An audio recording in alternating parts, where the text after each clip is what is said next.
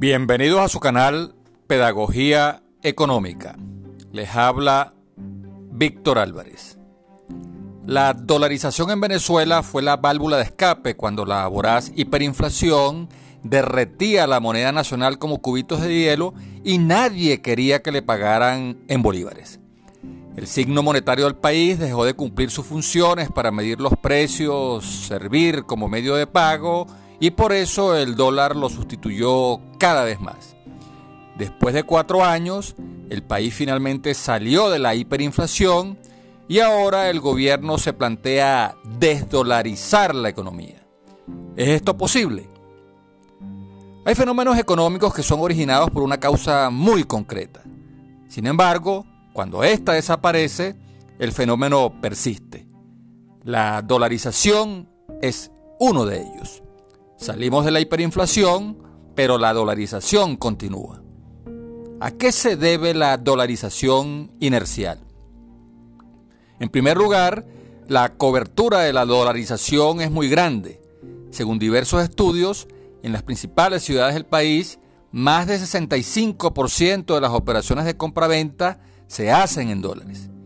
Y mientras más personas utilicen la divisa extranjera, habrá más resistencia para volver al bolívar. Otra dificultad para desdolarizar es que los bolívares son escasos y por más que los consumidores deseen pagar en moneda nacional, no tienen cómo. Los bolívares que cada quien tiene en su cuenta apenas alcanzan para completar el pago de la factura. La política monetaria restrictiva dejó sin bolívares a la banca para otorgar préstamos a la producción y el consumo y forzó aún más el uso del dólar.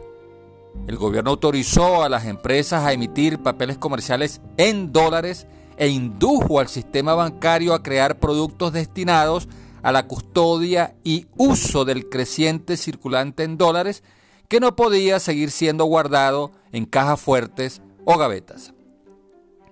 Cuando la dolarización se ha extendido tanto, resulta más complicado y caro usar la moneda nacional a menos que se encarezca el uso del dólar, tal como el gobierno pretende hacer con el impuesto a las grandes transacciones financieras que pecha con 3% los pagos en dólares.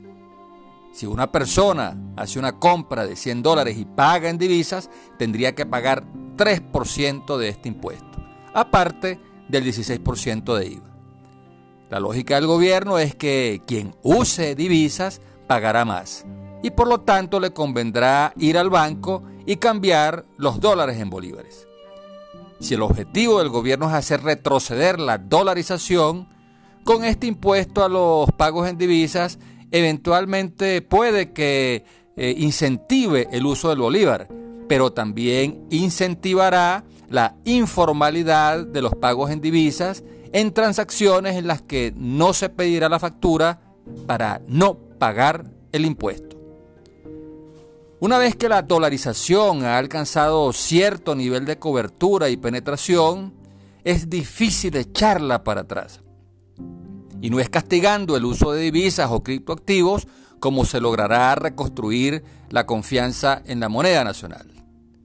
Si no se fortalece el bolívar, los hogares, empresas e instituciones seguirán refugiándose en el dólar para recuperar la confianza en la moneda nacional y desdolarizar la economía, hay que abatir la inflación.